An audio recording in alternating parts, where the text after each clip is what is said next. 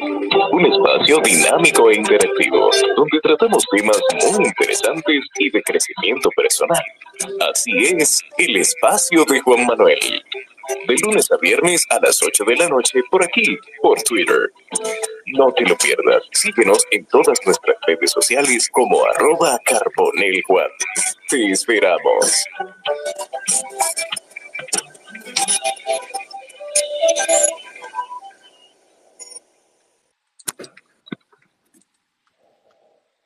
Buenas noches para todos. Bienvenidos a un capítulo más del espacio de Juan Manuel Podcast, acá en vivo en la plataforma X y luego en diferido en las distintas plataformas de podcast, Google Podcast, Apple Podcast y también Spotify. Esta noche tenemos un tema muy interesante con el doctor Carlos Valdera, ortopeda y especialista en problemas de los pies y hablaremos precisamente de eso, principales problemas en los pies. Bienvenido, doctor. Buenas noches, buenas noches, Juan. Gracias por la invitación. Gracias a los que todos están conectados la noche de hoy. Eh, muchas gracias por estar presente con nosotros y, buenas noches, estamos aquí. Excelente, doctor. Usted, usted es un ducho, no, no, se, me, no se me ponga nervioso. ¿eh? Usted, tiene mucha, usted tiene mucha experiencia eh, en estos espacios y de verdad muy agradecido por, muy agradecido por aceptar, doctor. Los pies, los pies son una parte del cuerpo esencial. De hecho, lo primero que hace un bebé es gatear, luego caminar y luego correr. Y lógicamente, todos se hacen a través de los pies o con los pies. Exacto. Entonces, los pies, eh, aparte de soportar todo el cuerpo, eh, influye en lo que es el desplazamiento y el equilibrio de todo el sistema musculoesquelético. Eh, pueden haber algunas variaciones anatómicas, pero tienen casi 40 articulaciones, 20 músculos y su función se hace mediante tendones y ligamentos. Realmente la cultura, la cultura, mm, no tenemos cultura, darle la importancia a, a, los pies. Los pies son parte importante de nuestro organismo. Así es, así es. Doctor, y desde el punto de vista ya entonces genérico, voy con unas cuantas preguntas que tenemos por acá que vamos a compartir. Y para no hacerlo tipo monólogo, en el intervalo de tiempo que estemos acá, si entre pregunta y pregunta algunos de los oyentes tienen una curiosidad, pueden levantar la mano y decir su pregunta, hacer su pregunta o un comentario. Entonces, vamos a ver la primera pregunta, doctor. ¿Qué es el juanete? El juanete es la deformidad, el alus valgus, esa palabrita juanete, una palabra popular muy manejada, desde la antigüedad se menciona. El juanete es una deformidad del primer dedo, el dedito gordo, una deformidad hacia adentro, una deformidad medial, acompañado de un gran dolor en la cabeza del metatarso. El metatarso es el dedito, el dedito que une el medio pie con el antepié. Si el primer dedo se desvía y tiene una prominencia, un hueso, que se nota la protuberancia, se ve, esa pelotica desviación, eh, básicamente es una desviación anómala del primer metatarso. Esa es la definición teórica. ¿Me escucha? Sí, sí, perfecto. Estamos por acá, doctor. Eh, y con el tema del juanete, yo le hago... Sí, sí, adelante, adelante. Nosotros podríamos durar la noche entera hablando del tema del juanete. Es un tema complejo. Sí, sí. Es un tema complejo. Esa desviación que es, tiene un carácter hereditario. Es importante que la noche de hoy quienes nos acompañen sepan que es una patología a veces que se puede evitar. La cultura de, de nosotros utilizar calzado cerrado, calzado puntiagudo, tiende a dañar o desviar la fisiopatología del primer metatarso, que causando lo que es el juanete. Eso da dolor, enrojecimiento, limitación funcional, limitación para ponerse el calzado. Perfecto, perfecto. Eh, le hago la pregunta del juanete para iniciar, o de inicio, porque yo diría que es, no sé, usted me dirá, usted, usted es el especialista, pero es una de las afecciones del pie más común, ¿cierto? Sí, es una de las afecciones del pie más común. Eh, tiene un carácter hereditario, como mencioné. También hay un carácter mecánico, eso que hablamos, personas que utilizan los zapatos puntiagudos, los tacos altos, son enemigos del, son enemigos de, de, la primera falange, del primer metatarso. Alteraciones también, deformidades genéticas, deformidades adquiridas durante la infancia, son causan predisposición a nosotros tener juanete. En la actualidad hay más de 150 técnicas para hacer una cirugía de, de juanete. Excelente, excelente. Ya sabiendo lo que es el juanete, eh, a grandes rasgos, si una persona, me, hacen, me hacen la siguiente pregunta. Y Adelante. Si una persona se opera de pie o tobillo, ¿cuál es el tiempo que dura una persona sin caminar bajo una cirugía con esos? Eso va a depender el tiempo de la, de la, eso va a depender el tiempo de la cirugía que se realizó. Si son cirugías menores del antepié, del medio pie, del talón, el paciente ya de tres a seis semanas se recupera. Si son cirugías mayores como transposición de tendones, problemas tendinosos, fracturas, entonces ya iría de ocho semanas, ocho semanas a diez semanas. De ocho a diez semanas. Todo va a depender del diagnóstico y el procedimiento al cual se realizó y qué tipo de procedimiento se hizo y qué, qué método utilizamos, si fueron tornillos, si fueron placas. En el pie es complejo, realmente cada caso es individual, pero generalmente un problema de un pie y tobillo, una cirugía, te, te toma de recuperación cuatro, seis, ocho semanas.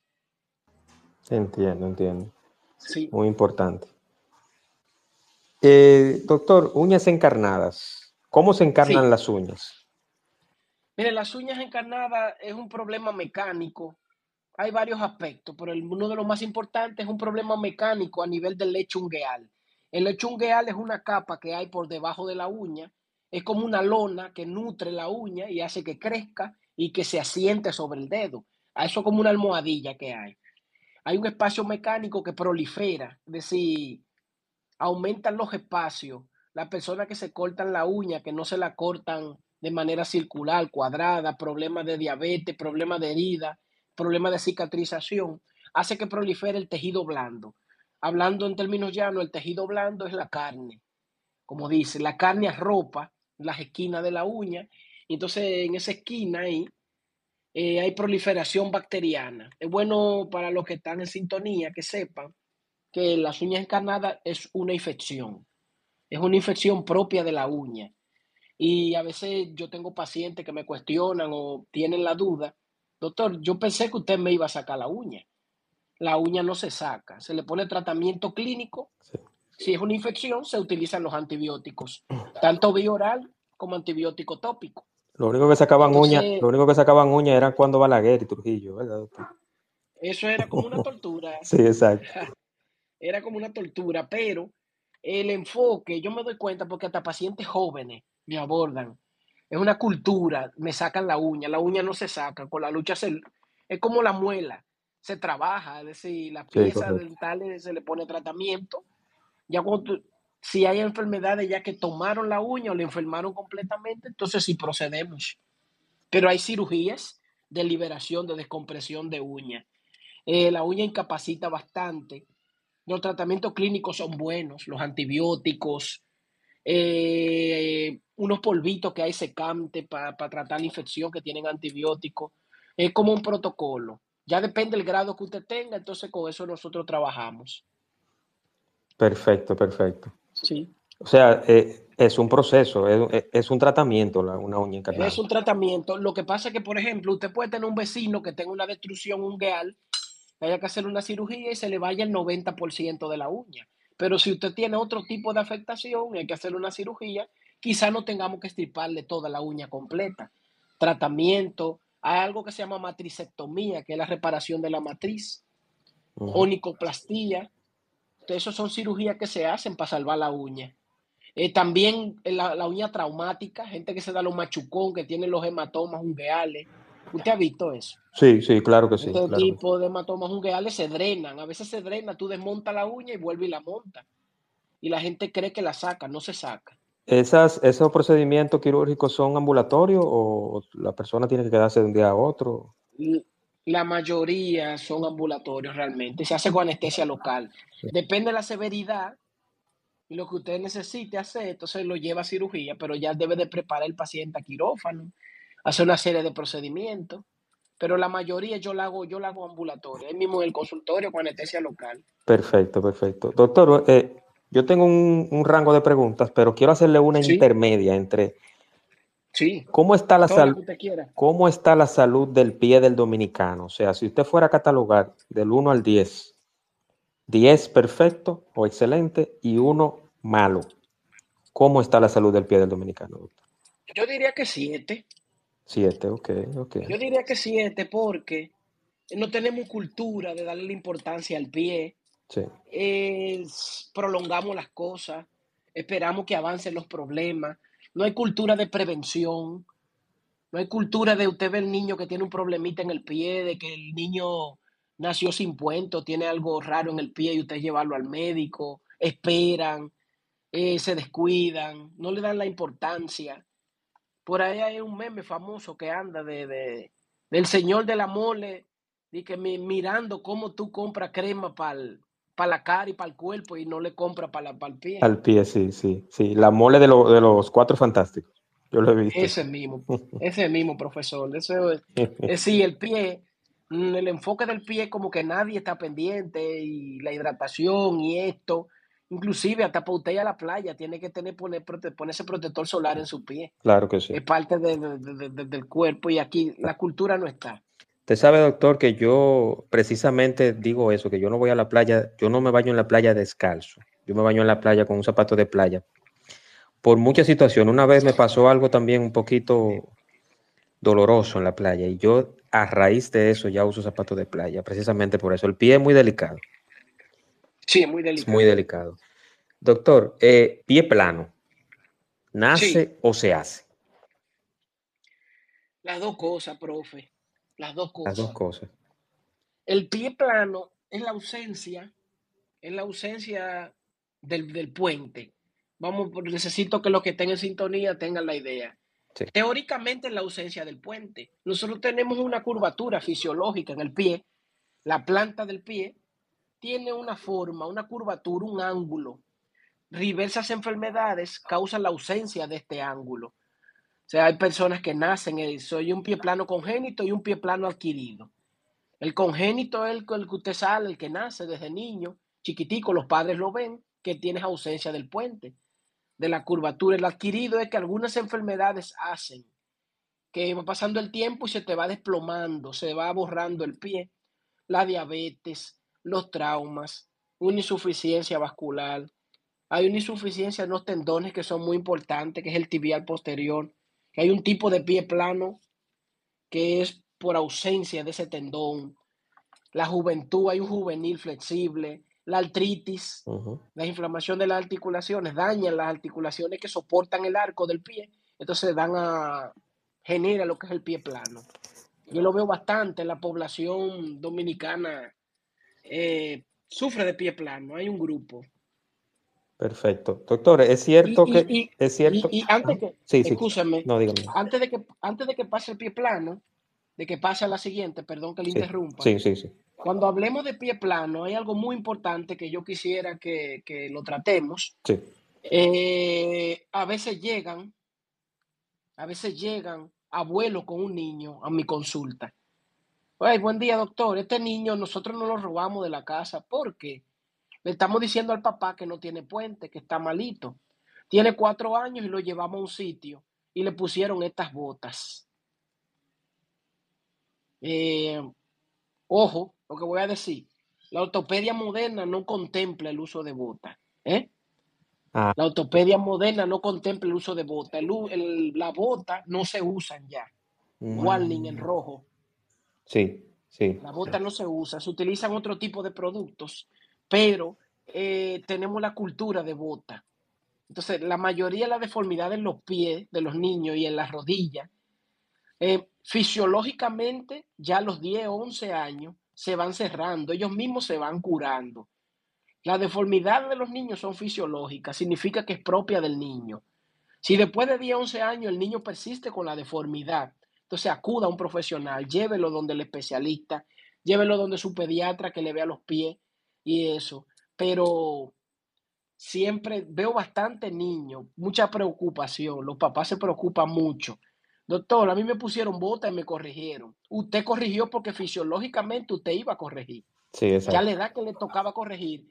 Entonces quieren pegarle el mérito a la bota. La bota no corrige deformidad, ¿eh? O la famosa, o la Eso famosa re- rehabilitación. Vamos, llévalo a rehabilitación para que le pongan una bota. Sí, no, rehabilitación es una institución muy respetada y muy tiene todos sus méritos, pero ya eso, ese manejo de bota, ya eso no, no está contemplado, Eso, profesor. Eso, eso, no, lo, eso, no lo, eso lo quitaron ya, eso lo quitaron. La ortopedia moderna no brega con bota, eso no, eso no se usa. ¿eh? Ojo, Importante. porque el día de hoy, Sí, sí. exacto. Importante, importante. Y como está grabado, y los de recién integración, les recuerdo que tengo aquí al doctor Carlos Valdera, especialista en el pie, ortopeda, y también una persona, no solamente que es un buen doctor, sino es una buena persona. El cual, ya, ya usted y yo somos pana, doctor. ¿eh? Sí, Sí, usted y, yo, usted y yo somos pana full, así que cuando usted venga a Punta Cana, usted tiene una casa aquí. Excelente, Ya ingeniero. usted lo Muchas sabe. gracias. Ya usted lo sabe. Doctor, entre pregunta y pregunta, yo tengo aquí para hacerlo un poquito más dinámico y recordarle también a las Sí. personas que tengan alguna curiosidad, que solamente levantan la mano, hacen la pregunta, principalmente las damas que están por acá. Hay un caballero, pero las damas pueden hacer su pregunta o curiosidad o comentario. Pero yo tengo unas cuantas curiosidades aquí, doctor, Sí, sobre, sí. sobre el pie, para que usted me diga si es cierto o falso. Yo le, voy, Adelante. yo le voy a hacer la pregunta y usted me dice si eso es correcto o, o es solamente una leyenda urbana. Adelante. Doctor, aquí dice que nosotros tenemos un pie más grande que otro. ¿Eso es cierto? Eh, sí, variaciones morfológicas eh, puede ser. Ese sí, eso es un if then else. Sí, pero, sí, pero. Sí, pero, exacto, exacto. Sí, Aquí dice algo histórico sobre los pies y dice que los romanos fueron los primeros en diferenciar un tipo de calzado para cada pie. sí, sí. Ellos inclusive lo clasificaron en un pie egipcio, un pie griego, un pie, un pie romano. Hay una clasificación. Depende de la disposición de los dedos de los pies. Correcto. Eh, cuando hay un segundo dedo más largo, un tercer dedo puntiagudo, hay una clasificación. Aunque quizás en esa época lo que se usaban eran sandalias, que por eso el pie quedaba al descubierto y era... Sí, sí, pero este, más o menos tiraron un ángulo y ellos hablaban de ángulo. Sí, Eh, encontraron en una momia, ya que estamos hablando de historia, correcto. encontraron una, una ortesis de, de Juanete. Eh, la ortesis son dispositivos para correcciones de deformidades. Y eh, recientemente vi un artículo que una momia egipcia encontraron eh, una ortesis. Parece que en esa época ellos también estaban trabajando y tratando Juanete. Sí, sí, sí, interesante, interesante. Que muy interesante, Sí. muy interesante. Entonces seguimos con la curiosidad en un ratito, en lo que se Sí. animan los chicos, pero tengo otra pregunta. ¿Tienen doctor. preguntas? Sí, adelante. Eh, factur- fractura, yo le iba a decir factura, que es casi lo mismo, porque rompe también. Sí, fractura, eso, eso depende del monto. sí, exactamente, depende del monto. Principalmente si en un restaurante caro y con un café. Doctor, fractura de tobillo, ¿cómo pasa eso? Sí. Bueno, la fractura de tobillo. Lo primero de la fractura es la, la pérdida de la continuidad de una cortical ósea, el hueso. Eh, hay diferentes mecanismos. Hay un trauma directo y trauma indirecto. Un trauma directo, por ejemplo, se le cae algo en la cocina, se le cae una olla, le da directamente en el tobillo, en el, en el antepié, le causa la fractura. Hay mecanismos de tracción, por ejemplo, un futbolista que va luchando por una pelota, va corriendo, mete un pie, pa, entonces tiene el tipo de fractura. El tobillo lo consta la porción distal de la tibia, el maleolo peroneo y el maleolo medial. El maleolo medial y el maleolo peroneo son los más frecuentes, me, que mecanismo de torcedura.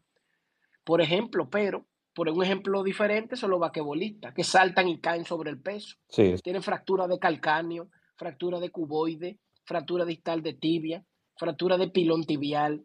También están los huesitos de la falange, que es esa fractura que usted va caminando de noche y choca con la, la esquinita de la mesa, el dedito chiquito. sí, sí, sí. Ese tipo son las falanges distales, donde están las uñas, los deditos, los metatarsos, el- la cara posterior. Eh, las lesiones de parte blanda del tobillo, como una lesión de tendón de Aquiles, que también es otro tema bien extenso. Nosotros lo, operamos bastante. Eso, esa, esa fractura, dependiendo, dependiendo del mecanismo, es el pronóstico y la forma de tratarla. Se trata con inmovilizaciones, que son los yesos, la tobillera, eh, um, ortesis. Ya ortesis casi no se usan. Son como el AFO, como unos tobillos plásticos que la gente le ponían. Yo utilizo mucho botas, yo uso mucho Walker, que son las botas ortopédicas. Eso es de la escuela americana. Ya ni mucho yeso estoy poniendo. Eso con una, una, bota ortopédica, usted puede hasta correr teniendo una fractura. De hecho, yo opero paciente tobillo y con una bota ortopédica eh, lo manejo sin tener que acotar el paciente ni durar dos meses sin caminar. Interesante, interesante eso, doctor. No sabía. Pero, pero, pero cada caso individual. Correcto. ¿Te ve? Sí, sí. Porque también me imagino que eso usted lo verá eh, con, con su expertise en, en, el pie, pero también lo ve a través de una radiografía, porque así, así a simple vista, lógicamente. Exactamente. Puede que por la sapiencia yo vea una deformidad y te diga, te dé una idea, pero lo diagnóstico es mi especialidad. Sí. Bueno, yo soy ortopeda traumatólogo antes de ser cirujano de pie y tobillo. Correcto. Trabajé, yo, yo fui a veces hago cirugía de trauma y relajando digo, eh, yo era traumatólogo. Pues yo empecé haciendo trauma, pero la radiografía es el mecanismo de lo más importante. Ya no estamos auxiliando de tomografía, de resonancia magnética, pero eh, la radiografía nunca ha pasado de moda ahí, nunca. Sí, No, y, con, la, con la tomografía, la tomografía hurga un poco más en el, en el cuerpo humano, o sea, a mí me gusta más, a mí me gusta más la resonancia. La tomografía tiene un componente óseo importante, ve mucha superficie articular y está indicada para cierto tipo de fractura. Correcto. Para usted ver más allá, pero la resonancia es completa. Y aquí ya la mayoría de los seguros la están tomando. La hacen. Ya hay muchos centros diagnósticos donde usted puede ir y hacerse su resonancia. La mayoría de los seguros la cubren. Es correcto. Y ayuda bastante. Ayuda bastante un diagnóstico. Bueno, hay diagnósticos y cirugía que sin una resonancia el seguro no te lo autoriza. Exactamente, correctamente, doctor. Y es muy importante saberlo, y lo que están acá oyendo el espacio, escuchando al doctor Valdera, que sepan que es un doctor experimentado, con mucha experiencia y que también trata una parte fundamental y esencial del cuerpo, que son los pies, que quizás eh, es una de las más importantes y la más renegada, doctor, porque mucha gente no eh, se trata el pie. No, no, no se lo trata. Cuando ya tiene algo y el problema avanzado. Exacto, exacto. Doctor, eh, el espolón calcáneo. Sí. Hay personas, principalmente de avanzada edad, que tienen espolones en las rodillas, en los tobillos. Eh, ¿Esos espolones se sienten o solo duelen? Eh, las dos cosas. El espolón calcáneo, una esostosis. La esostosis es un sobrehueso. Un sobrehueso en cualquier parte. El espolón clásico que la gente menciona es el sobrehueso a nivel del talón. El talón abajo, la almohadilla donde la gente pisa. Y generalmente son doñitas de más de 40 años, pacientes obesas, puede que sea diabética, con que pase mucho tiempo de pie, empieza a tener sobre todo dolor matutino. Usted sabe que mi mamá sufre, mi mamá sufre de muchos espolones. Mi mamá siempre, siempre le, tiene más de 10 años que le salen espolones. El espolón calcáneo e, es, es tan extenso. Es decir, yo lo veo y las personas dicen, a un primo mío lo inyectaron, a un primo mío le pusieron plantilla, a un primo mío le hicieron otra cosa. Cada caso es individual. Lo que pasa es que a nivel del talón abajo, donde está el esostosis, el sobrehueso, se inserta un tendón que se llama el tendón de la fascia plantar. Entonces se acompaña. Muchas veces el paciente viene con una radiografía de otro sitio. Doctor, eh, yo no tengo espolón en la placa y me duele porque tiene algo que se llama fascitis plantar. La, la fascitis plantar es dolor a nivel del talón que se extiende en todo el pie, del medio pie y el antepié. Básicamente un dolor tipo matutino. La referencia es que el paciente dice, doctor, em, yo me levanto con mucho dolor en la mañana, va pasando el tiempo y a medida que pasa el tiempo va aflojando, calentando y se me va yendo el dolor. Es una explicación del libro característica. A muchos pacientes le pasan rigidez por la mañana. Se hace una radiografía para nosotros ver realmente si tiene el esostosis o el sobrehueso, qué tan grande es, qué tanta molestia le está causando. Si tenemos, si persiste luego de infiltraciones, de cambio del hábito en el zapato, infiltraciones, colocación de ortesis. Yo utilizo muchas plantillas, unas plantillas especiales que son de silicón para amortiguar cambios en los hábitos del calzado. Entonces después, generalmente yo le hago una resonancia a ver qué tan comprometida está el tendón donde se engancha abajo, que es la fascia plantar. A veces una fascitis y no tiene polón. A veces el espolón no tiene fascitis, a veces tiene las dos. Ya eso cuando te vas a una cirugía, entonces tiene que tomar otra conducta. Pero yo tengo pacientes que con una infiltración de esteroide, la colocación en el talón, un depósito de sustancia intralesional dentro del problema, yo tengo pacientes a dos o tres años sin dolor. Sí. lo veo, lo encuentro. Ah, usted me infiltró, me puso un medicamento. ¿Y qué tal? No, no me volvió a molestar. Es decir, sin embargo, tengo pacientes que he tenido que operarlo dos veces.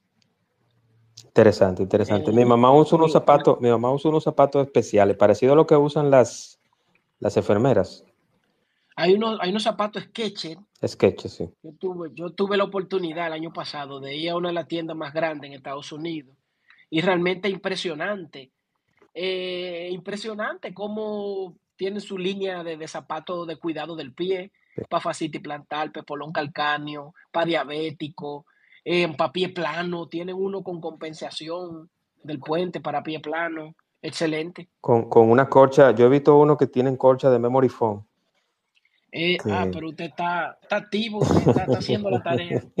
sí, sí, sí, Eso es como, como lo calzado ahora ASICS. Exacto. Es un calzado de corredores. Y Nike. Usted sabe. Que, Ajá, usted, usted sabe, doctor, que yo por mi profesión, yo siempre trato de tener mis pies protegidos. Yo uso unas botas eh, marca, bueno, cuando fui a Estados Unidos la compré, marca Timberland, altas. Ah, sí. Pero esta tiene... Timberland. Sí, esta, Timberland, ¿eh? sí, esta tiene... no, no, la, la, porque quiero, eh, quería un zapato que además de que sea bueno, que proteja, también que me dure. Entonces, las que yo tengo tienen punta de acero, pero ¿qué pasa? Que ya no es un acero como tal. Eh, según estuve leyendo en, la, en el modelo, que es Timberland, Timberland Pro, la, bota, la bota que es dieléctrica, eh, también puede soportar, eh, puedo caminar sobre aceite, sobre gasolina. Y, sobre aceite. Sí. Entonces, esas botas, adelante, principalmente lo que somos arquitectos, lo que somos ingenieros y los arquitectos también la usan, que ya no hay metal como tal, sino es como una especie de un policarbonato que protege la parte delantera del pie. Inclusive no pesa. Exactamente, no, no, son súper livianas, son súper livianas. Si, si tuviéramos video se le enseñara ahora, pero yo le voy a mandar una foto. Yo prometo enviarle una foto ahorita más tarde para que usted vea el tipo de bote. Y realmente, realmente. Una Timberland, una Timberland Pro Max. Sí, exacto, exacto. Em, eh, me gusta mucho y, tiene un, formato, un estilo muy bonito. O sea, no parecen ni siquiera botas. Son muy, muy bonitas. Y, Protege de que te caiga algo y te duele. Sí, claro, claro, doctor. Uno, los pies, la cabeza, o sea, el cuerpo completo, pero uno trabajando en ese tipo de ambiente tiene que protegerse. Así es. Y ahí va la siguiente pregunta, doctor. La fascitis, la fascitis plantar, ¿qué es? Sí. La fascitis hablamos ahora casi de ella. Sí, la fascitis plantar es la inflamación del tendón de la fascia plantar, el tendón que pasa desde el talón y discurre todo el pie hasta la unión de abajo de la cabecita de los dedos. Es un tendón elástico, eh, bastante flexible. También es susceptible a mucho trauma, a mucha inflamación y sufre mucho con los calzados mal empleados, o, zapatos que no sean cómodos. Mira las mujeres que se encaraman en esos tacos 8 horas, 9 horas, 10 horas. le hacen mucho daño a la fascia, le cambian la forma, le dañan el puente. Eso es realmente otro capítulo ese de los zapatos, profesor. Esos zapatos, las mujeres, son el grupo más susceptible a problemas de los pies, de deformidades angulares. Zapato apretado, zapato apretado, doctor, porque yo veo, yo veo, sí. apretado puntiagudo, esos zapatos apretados puntiagudos eh, le hace bastante daño al antepié. Eso como usted mencionó ahorita, esos deditos distales, ese se llama el antepié. Sí, Y esos zapatos puntiagudos, y también algunos hombres usan unos zapatos con, una punta adelante, que son comprimen bastante. Sí. Dan, mucho juanete, mucha deformidad.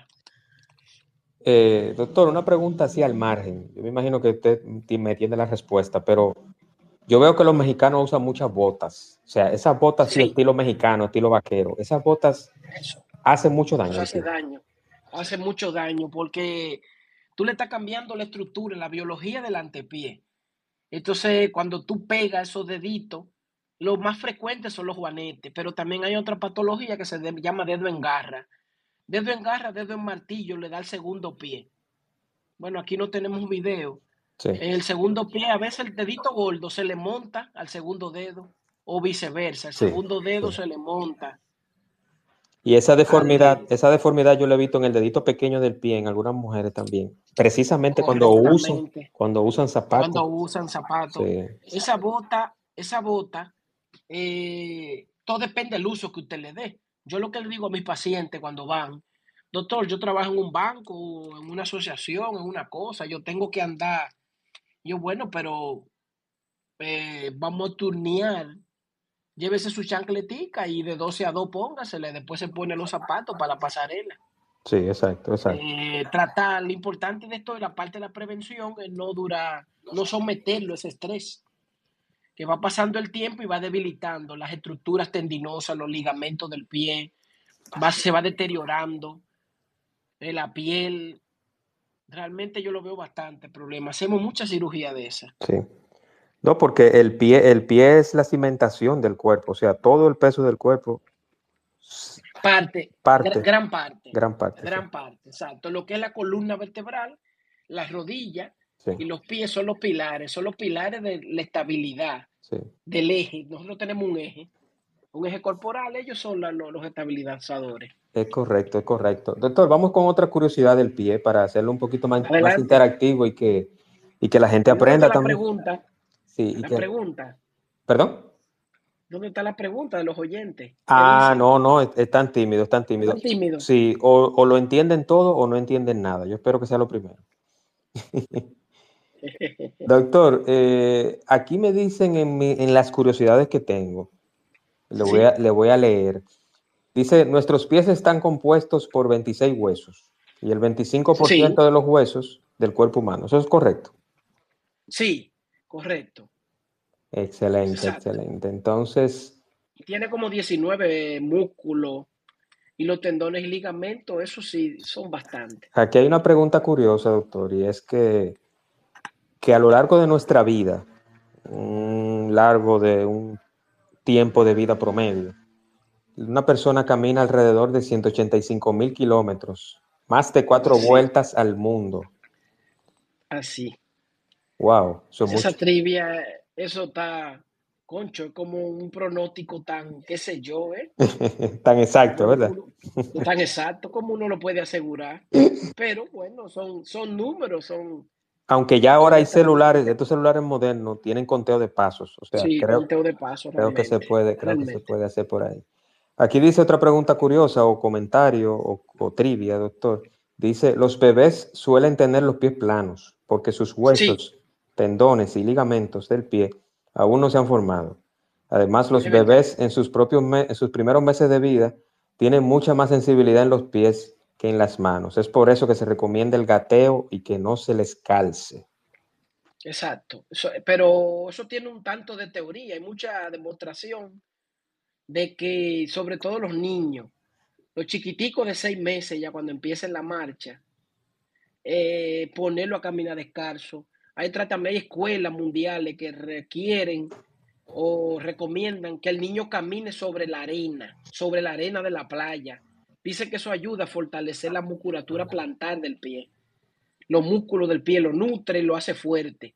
Los niños, los niños son, los, niños son puro cartílago y tienen un, porcentaje de hueso. Nosotros somos puro hueso y tenemos un porcentaje de cartílago. Los niños son como una masilla moldeable. Eh, son muy frágiles, pero también son muy fáciles de llevar, de observar. Yo no entiendo entonces, doctor, cómo estas, estos influencers y estas, y estas personas de la televisión, influencers y, y esta nueva camada de, de, personas, entre comillas, famosas, a un recién nacido, a una niña o un niño, le ponen unos tenis de ese tipo Jordan, acabado de nacer. Yo no entiendo eso, doctor, entonces. Profesor, eso usted sabe que ellos no, ellos no apoyan. Eso es puro, puro flow, puro outfit. Ay, mi madre. ¿Y eso no le hará daño al, recién nacido, doctor? No, no creo que le haga daño. Mientras no le apriete, porque él no está pisando, él no está caminando. Exacto. Y no se somete a estrés. Mientras adentro esté bien en condiciones que no le esté comprimiendo su, su piecito y no le pase la circulación o le cause una deformidad de partes blandas, que fue lo que hablamos, la carne como la gente lo conoce, no debería haber ningún problema, ingeniero. Correctamente, correctamente, doctor. La foto, el niño con los Jordan. Sí, sí, sí, sí, usted sabe el tema de pertenecer. Eso es flow. Eso es flow. Eh, hay, aquí me dice otra nota curiosa, doctor, y dice que el actor Matthew McGrory es la persona del mundo con el registro del pie más grande. Calzaba 62. Wow. Ofreco, esa, esa trivia yo. Esa, esa, esa, trivia yo no la manejaba. No, la conocía, no la conocía. Eh, seguro, seguro que era sindrómico él. Sí, sí, alguna deformidad. tipo, sí. Yo no lo conozco realmente, no. Sí, vamos, voy a. tan grande. Wow. Tenemos que investigar. Vamos, vamos a investigar y vamos a buscar fotos y la vamos y la voy a subir y le voy a dar eh, mención acá sí, en, en Excelente, pues. Doctor, aquí me dice también otra pregunta o comentario curioso. Dice aquí que las uñas de los pies y de las manos crecen más rápido durante el verano, el embarazo y la adolescencia. Lo que, pasa, por ejemplo, el verano por la situación de la atmósfera, la temperatura y eso, es pro para el crecimiento. Las embarazadas están sometidas a estímulos hormonales. Los estímulos, estímulos hormonales eh, promueven la creación de la, de la, nueva uña. ¿Y la otra situación cuál era? Eh, si crecen durante el verano, el embarazo y la adolescencia. Sí, porque la adolescencia y el embarazo son, son tempestades hormonales. Hay diferentes situaciones, descargas hormonales. Y sí, sí, eso es válido. Correcto, correcto. Me hace una pregunta un oyente eh, sobre lo siguiente. ¿Cuál es el tipo de calzado adecuado para las pacientes que tienen artritis reumatoide en los dedos de los pies? En los dedos de los pies, el tipo de calzado, siempre el tipo de calzado va a tener que ver con el grado de deformidad. Si solamente la artritis, la, artritis es la inflamación de las articulaciones causando dolor. Entonces yo les recomendaría un medio número más grande, utilice calzado W, Puede utilizar un zapato acolchado, generalmente un tenis especial con la suela ni muy alta ni muy baja. Es un puente neutro. Eh, ya esos zapatos lo venden donde quiera. No tiene que ser especial ortopédico, tiene que tener la característica.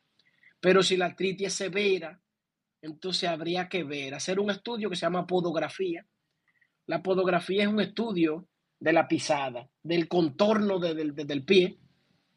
Entonces, y ahí dependiendo de lo que te salga, es como cuando un corredor va y quiere que yo le indique una plantilla personalizada.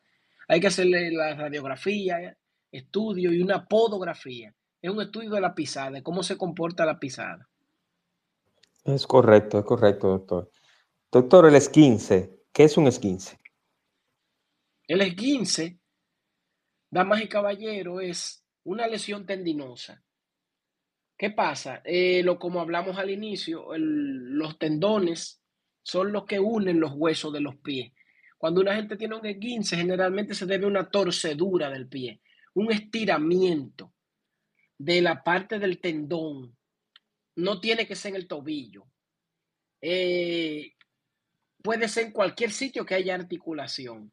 Cuando, está, cuando hay debilitamiento de un tendón, de un ligamento, un trauma o un movimiento del cual él no está sujeto a realizar, entonces viene la torcedura o esguince. Hay varios grados, hay eh, formas estándares mundiales de tratarse.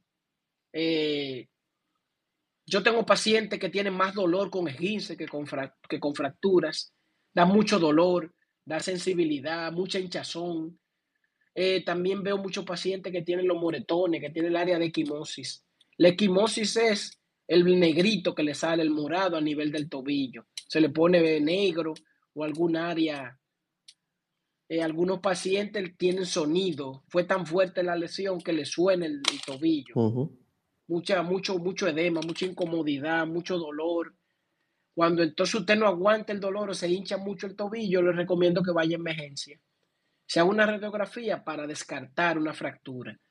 Yo tengo pacientes, hablo por la experiencia, que solo van, yo vine para que me hicieran una placa, yo no tengo nada, yo nada más me torcí el pie, el tobillo, y cuando le hacemos la radiografía, ahí viene, ¡pam! Tiene una fractura de uno de los maléolos. Hay factores de riesgo para que te, te dé el esguince. Solo a la gente que practica deporte, los que andan en superficies irregulares, eh, gente que no están preparados para estar brincando cosas, se ponen a brincar cosas, a dirigir marcha, a brincar de un sitio a otro, a brincar con tenis, charco de agua. Eh, también gente que no tiene el zapato adecuado. Por ejemplo, usted es un profesional de su área que amerita esa bota que usted tiene. Quizá en alguna situación usted tenga que caminar, subir algún andamio o algo, alguna superficie irregular y su tobillo no esté listo para realizar el movimiento, pero esas botas son altas y le cubren el tobillo hasta arriba. Exactamente. Eso le estabiliza. Entonces, todos esos son factores. Así es, así es, doctor. Las complicaciones de un E15, lo, una de las cosas que yo más veo es inestabilidad crónica del tobillo. La inestabilidad crónica del tobillo es cuando, como su nombre lo dice, el tobillo deja de estar estable. Cuando usted se pone de pie y usted siente que se va de lado, o cuando ese tobillo se le mueve constantemente de un lado hacia otro, entonces eso es inestabilidad acompañado de dolor yo tengo pacientes que en un año le ponen cuatro yesos. Y entonces, ay, es 15, 15, 15. La gente habla de 15. Eh, un momento, a nadie se le ocurre, vamos a hacerle una resonancia. Porque el 15 resulta ser que se rompió el tendón completamente. Entonces ahí va para cirugía. Exactamente, exactamente. Doctor, el, el, podólogo y el ortopeda, especialista en los pies, en trauma, sí. ¿es lo mismo? No. Eh, por ejemplo, el podólogo es una formación profesional, técnico profesional, que trata patología desde los pies, mucho enfoque en uñas, mucho enfoque en dedos, algunos procedimientos. Eh, hay escuelas que a veces ni médico necesitas que sean, que hacen un técnico de dos años y hacen podología. En Estados Unidos es muy común. Eh, yo lo respeto bastante, pero un cirujano de pie tobillo es un ortopeda traumatólogo que es una subespecialidad en pie y tobillo. Ellos, eh, después que usted hace su, especialidad, entonces se hace su, formación. Aquí no hay escuela de, de, de cirujanos de pie y tobillo. Somos como siete en el país, nada más. Estamos ligados, hay diferentes escuelas. Yo tengo compañeros de Perú, compañeros de Colombia, yo hice mi especialidad en Barcelona, en España. Sí. Eh, ya, ya otro tipo de formación y estamos capacitados para hacer otro tipo de procedimiento. Lo de los pies planos, algunas cosas, transferencia de tendones. Eh, básicamente esa es la diferencia. Interesante, interesante. Una enfermera, una enfermera puede ser podóloga. Puede ser podóloga. Puede hacer su curso. Exacto puede hacer su curso. Creo que en México hay una escuela, hay otro sitio que tú lo puedes hacer. Usted sabe que hay muchos podólogos aquí en la zona de Punta Cana, aquí yo, yo vivo en Punta Cana. Yo creo que yo le había dicho, bueno, sí, usted lo sabe, doctor. Sí, eh, usted me invitó. Sí, claro que sí. Aquí hay muchos podólogos, usted sabe de dónde, venezolanos. Eh, ¿Cómo está ese tema del tratamiento del pie y la podología en Venezuela? ¿Es muy avanzada? Mire, lo, de la podología, de verdad yo no lo sé. Los Venezuela en, en pie tobillo, excelente. Sí. Excelente, pero yo tengo compañeros que se formaron allá. Correcto. Y la situación de ellos tienen ciertos inconvenientes para algunas cosas, pero oye, Venezuela es una potencia ortopédica de Latinoamérica. Y en pie y tobillo tiene especialistas reconocidos a nivel mundial. ¿eh? En pie y tobillo tienen, participan en congresos mundiales. Hay un grupito que son excelentes, son profesores. Muy bien. Los respetamos bastante. Qué bueno, qué bueno. Eh, y le hago la pregunta por el tema, usted sabe que aquí hay mucho intrusismo eh, profesional y aquí, no, aquí, no, aquí no se investiga. Bueno, aquí hay un doctor eh, de lo que sea, si es extranjero, sí es bueno porque es extranjero. Entonces, por eso le hago la pregunta, por si acaso, por si acaso usted sabe de algún, de alguna, de algún informe, de algún reportaje de Nuria por ahí que, que se esté moviendo. No, no lo manejo, no, no. qué bueno, qué bueno. Qué bueno, qué bueno. Doctor, la tendinitis del tobillo, ¿qué es? Sí, la, tendinitis es la inflamación del tendón, ya sea donde se encuentre. Tendinitis hay que dividirla en el tobillo porque el tobillo tiene varios tendones importantes y ligamentos, pero la inflamación donde se inserta o el trayecto, por ejemplo, el tendón de Aquiles, bueno, duraríamos dos horas hablando de la tendinitis del tendón de Aquiles. El tendón de Aquiles es uno de los tendones más fuertes del cuerpo y también de lo que más se rompe. Em, yo veo mucha, mucha, mucha tendinitis del tendón de Aquiles donde se inserta atrás en el talón. Da bastante dolor, incapacita bastante. Es un dolor en el talón posterior. A veces da cortamiento, a veces da calambre. Eh, para que hablemos en términos así llanos, se te adormece la batata, la cara posterior del talón, de la pierna, mucha sensibilidad mucha sensación. También hay tendinitis del tibial posterior, tendinitis del tibial anterior, tendinitis de los peronios, que son unos tendones por, la cara lateral del peroné, que son cuando usted se pone de puntilla, son los que lo ayudan a usted a mantenerse en puntilla. Eso se inflama bastante, da mucha sensación, da mucha incomodidad, da mucho dolor. Terrible, terrible, doctor. Eh, ya la siguiente. La tendinitis, son hijas del mal calzado y del sobreuso. Hay pacientes atletas, por ejemplo, que corren campo y pista, pacientes que le exigen mucho, que caminan. Recientemente yo tuve como tres pacientes que fueron al Pico Duarte. En una semana, no sé si era que había excursión un día de esto o algo, pero vinieron bastante afectados por, por el sobreuso. Sí, habitualmente. caminaron. Habitualmente las, las excursiones, las excursiones, perdone que le interrumpa, doctor las excursiones, las excursiones al Pico Duarte regularmente se hacen en enero, por eso quizás.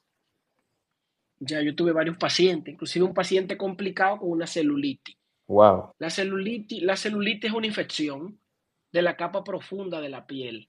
Sí. Eh, um, hay que tratarla a tiempo, con tiempo y antibioterapia y reposo, todo eso se revierte rápido.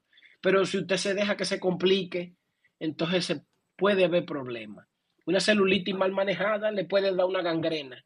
Wow. Oye, o, eso o deriva, o deriva lo que la gente le dice erisipela. Sí. Erisipela, eh, eso tiene varios nombres. En el vulgo dominicano aquí tenemos varios nombres para eso. Y lo tratan. Sí, sí, sí, sí. Correcto, correcto, doctor. Eh, ya la última pregunta que tenía era el del tendón de Aquiles, que se llama Aquiles por la figura mitológica eh, griega que fue herido en el tendón. El tendón, sí. Y así murió, según la, historia de la mitología. Eh, ¿Hay algo, algo más que agregar ahí? Con... Ese, ese tendón de Aquiles eh, es fuerte, ese tendón es tan fuerte que a veces él, en vez de romperse, él se lleva un pedacito de hueso, hace una abulsión una abulsión ósea. Doctor, yo tengo entendido, yo tengo entendido en mi ignorancia de la medicina, principalmente del pie, porque por eso yo lo traje a usted, porque usted es el, especialista. Pero tengo entendido que en el tendón hay una vena que si una persona se corta, puede desangrarse por ahí. ¿Eso es correcto? No, no. No, eh, lo que pasa es que tiene, hay un paquete vasculonervioso. Hay un paquete vasculonervioso que está en la cara lateral del pie, es decir, hacia afuera, posterior hacia afuera. No, posterior hacia adentro, la cara medial, perdón. Hay un paquete del tibial posterior donde hay un tendón, un nervio y una vena, una arteria, una vena y, el nervio. Eh, es un, vaso de gran calibre.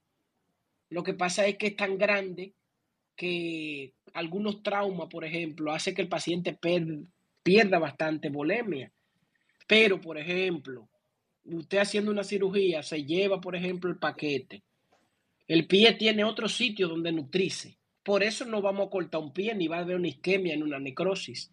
Correcto. Pero ahí sí puede haber un sangrado que llame la atención y pérdida importante la volemia porque es un vaso de gran calibre. Cuando yo digo que gran calibre es que es una de esas arterias que ustedes ven en películas que cuando la cortan tira el chiguete y así, que llama bastante la atención. Pero tiene que haber una situación como para un paciente desangrarse por ahí, ¿eh?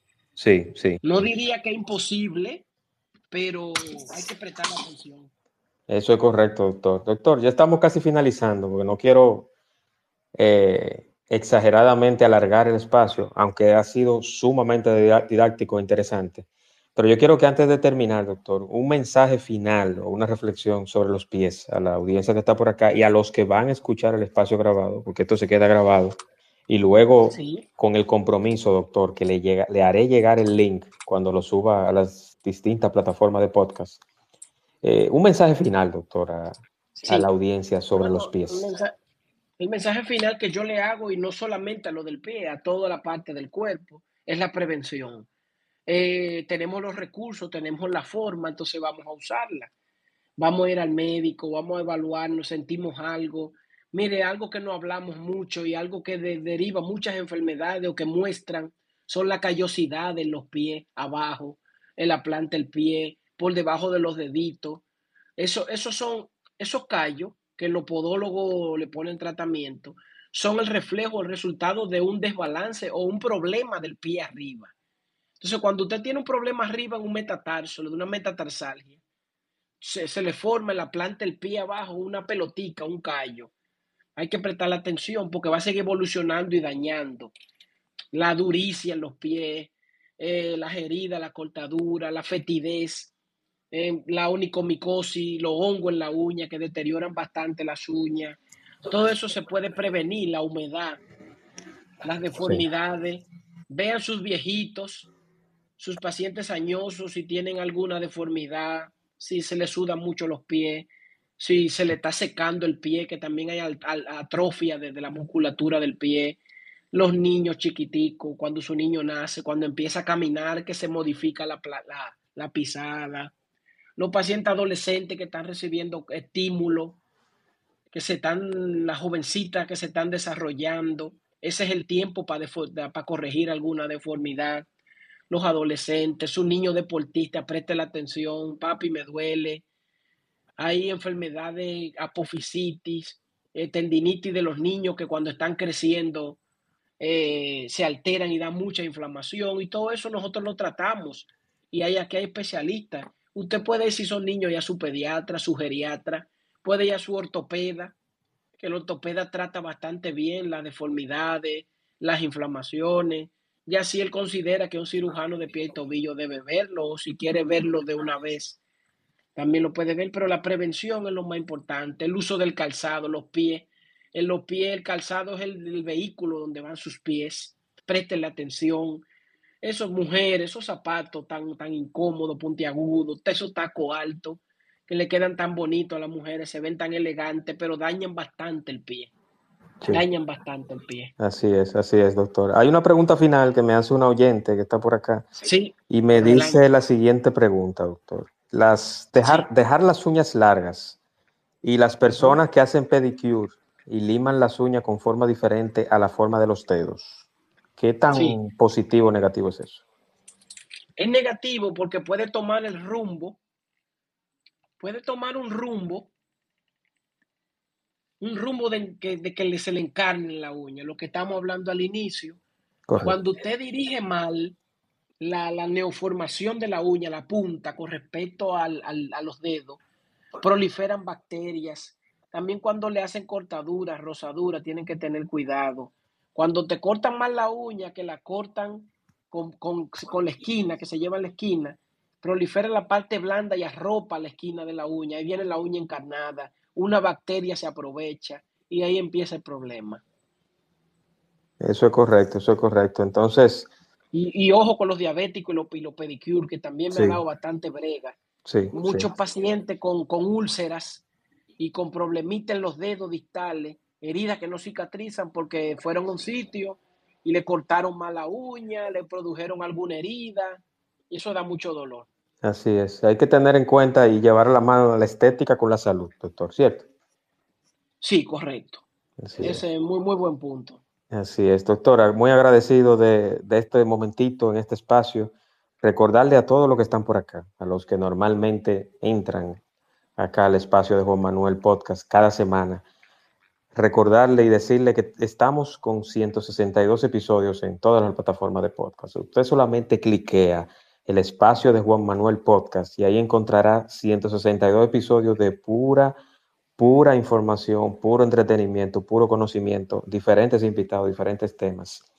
Y cómo no, este el cual ya estamos concluyendo, no será la excepción y estará también en, la amalgama de episodios que tendremos en la plataforma de podcast. Muy agradecido, doctor, y de verdad me siento muy honrado con tenerlo por acá.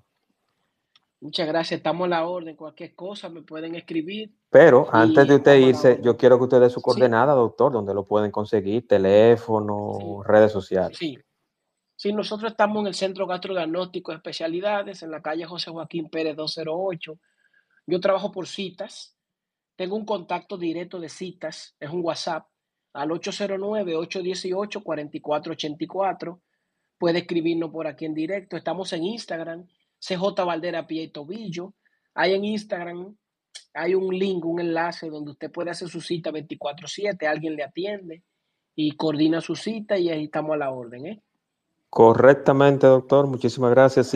y, si usted tiene tiempo, si usted tiene tiempo, ahora voy a tener unos minutitos de conversación con un politólogo y periodista donde hablaremos, hacemos un análisis rápido de ah, las elecciones municipales del 2024, que por cierto ya llegó, ya está por acá nuestro invitado. Entonces, no se muevan, vamos a estar con ese tema y nuestro invitado máximo en breve. Doctor, muchísimas gracias.